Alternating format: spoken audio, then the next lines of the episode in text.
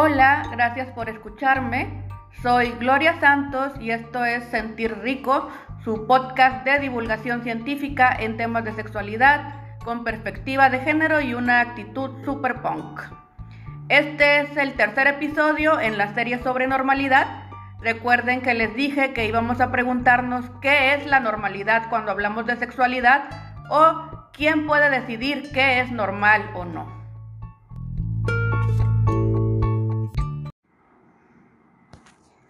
Lo que no es normal se clasifica comúnmente como una patología.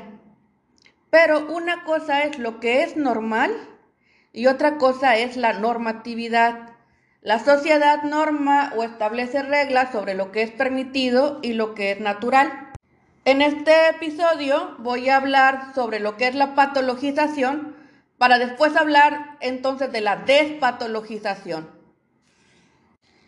Y es que lo que antes se juzgaba como anormal o enfermizo, después de que adquirimos mayor comprensión, mayor conocimiento colectivo al respecto, ya no se considera igual.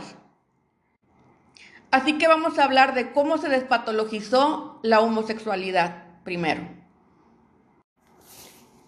Y es que los psiquiatras y los psicólogos no existen, no existimos en un vacío sino que forman, formamos parte de una sociedad con la que compartimos significados y normas culturales. Entonces, los diagnósticos psiquiátricos reflejan estos valores sociales y culturales y cuando se trata de género y de sexualidad, este fenómeno es bastante evidente. Recordemos que el género tiene que ver con cómo se nos percibe como masculinos o como femeninas, según qué tanto nuestras conductas se ajustan a un paradigma sociocultural de lo que debe ser un hombre o debe ser una mujer.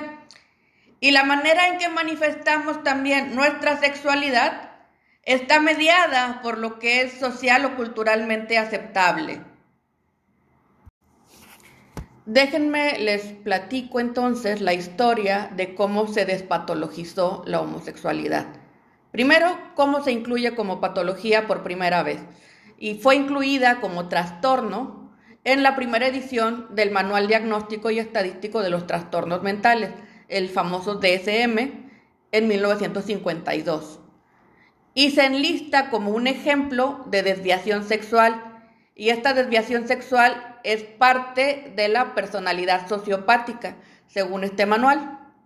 Luego, en la segunda edición del DCM, se reclasifica como una desviación sexual, o todavía, pero esta vez bajo la categoría de desorden de personalidad y como un desorden mental no psicótico.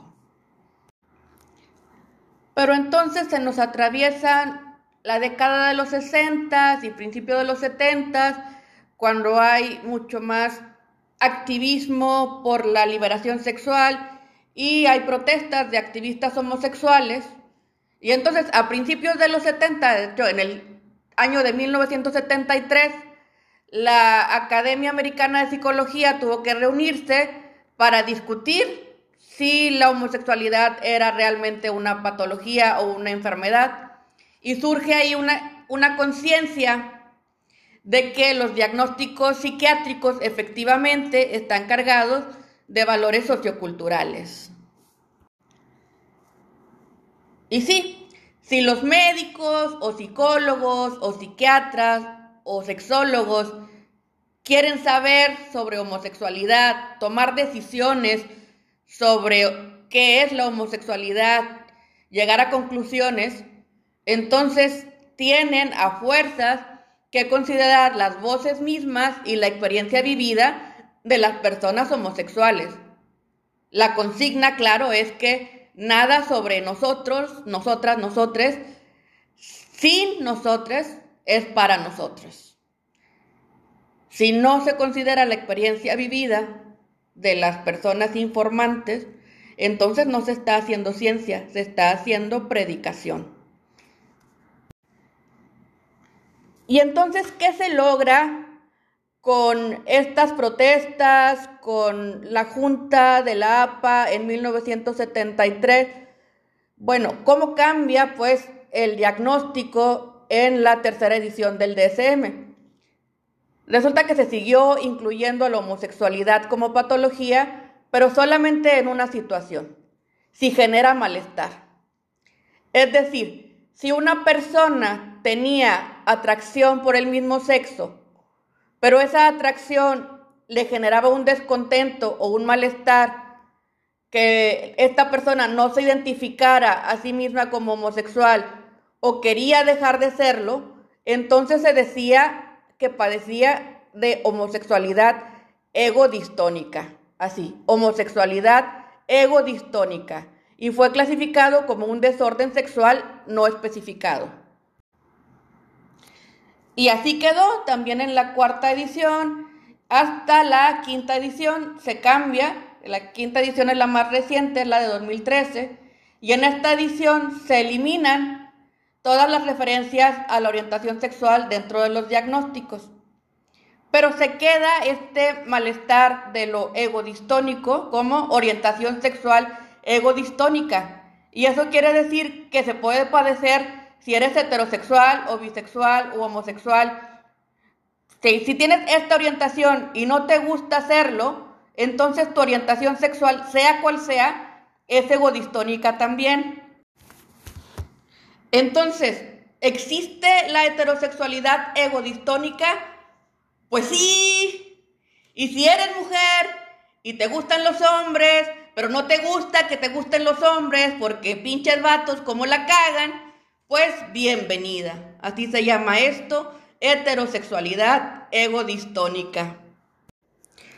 Lo opuesto a la orientación sexual egodistónica es la orientación sexual egosintónica.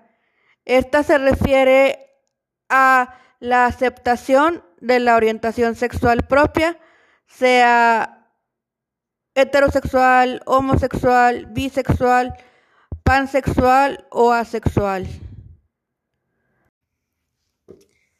Pero volvamos al tema de la patologización, porque pues, se conservaron estos diagnósticos de desorden sexual, desorden sexual no especificado y homosexualidad egodistónica, y hubo consecuencias negativas de haberlos conservado, que son las que señalan los investigadores Robert Davis y Madeleine Davis, que dicen que estos diagnósticos patologizan la reacción de las personas, de cada individuo, a la sociedad en la que existen, pero no toman en cuenta la presión social que puede ser la que ocasiona la angustia de alguien cuya identidad sexual y deseos sexuales son rechazados por su comunidad.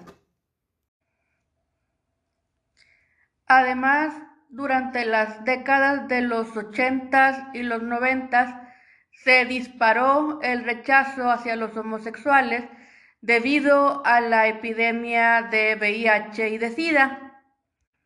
Debido a la desinformación de la sociedad, se asoció el VIH a la homosexualidad como si la homosexualidad fuera la enfermedad y no fuera una epidemia ocasionada por un virus.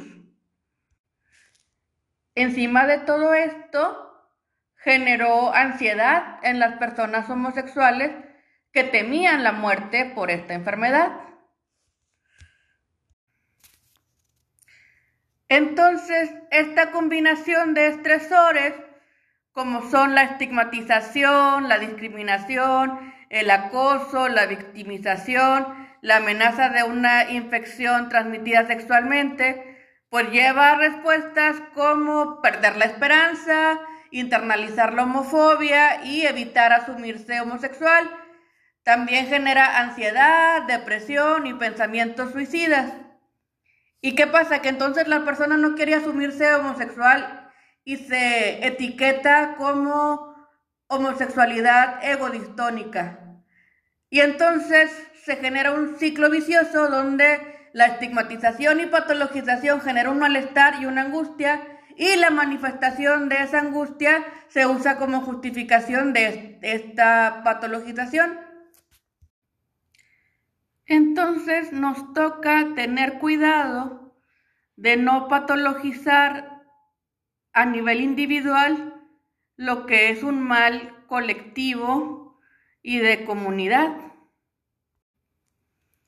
Uno de los efectos de despatologizar la homosexualidad es que nos hace cuestionarnos toda esta relación entre el sexo, el género, la identidad sexual y la preferencia genérica. En la actualidad entendemos al género como un constructo social, cultural e ideológico. Pero antes se consideraba una norma que todos los que nacen con pene son masculinos y las que nacen con vulva son femeninas. Y todo lo que se saliera de esa norma se consideraba psicopatológico.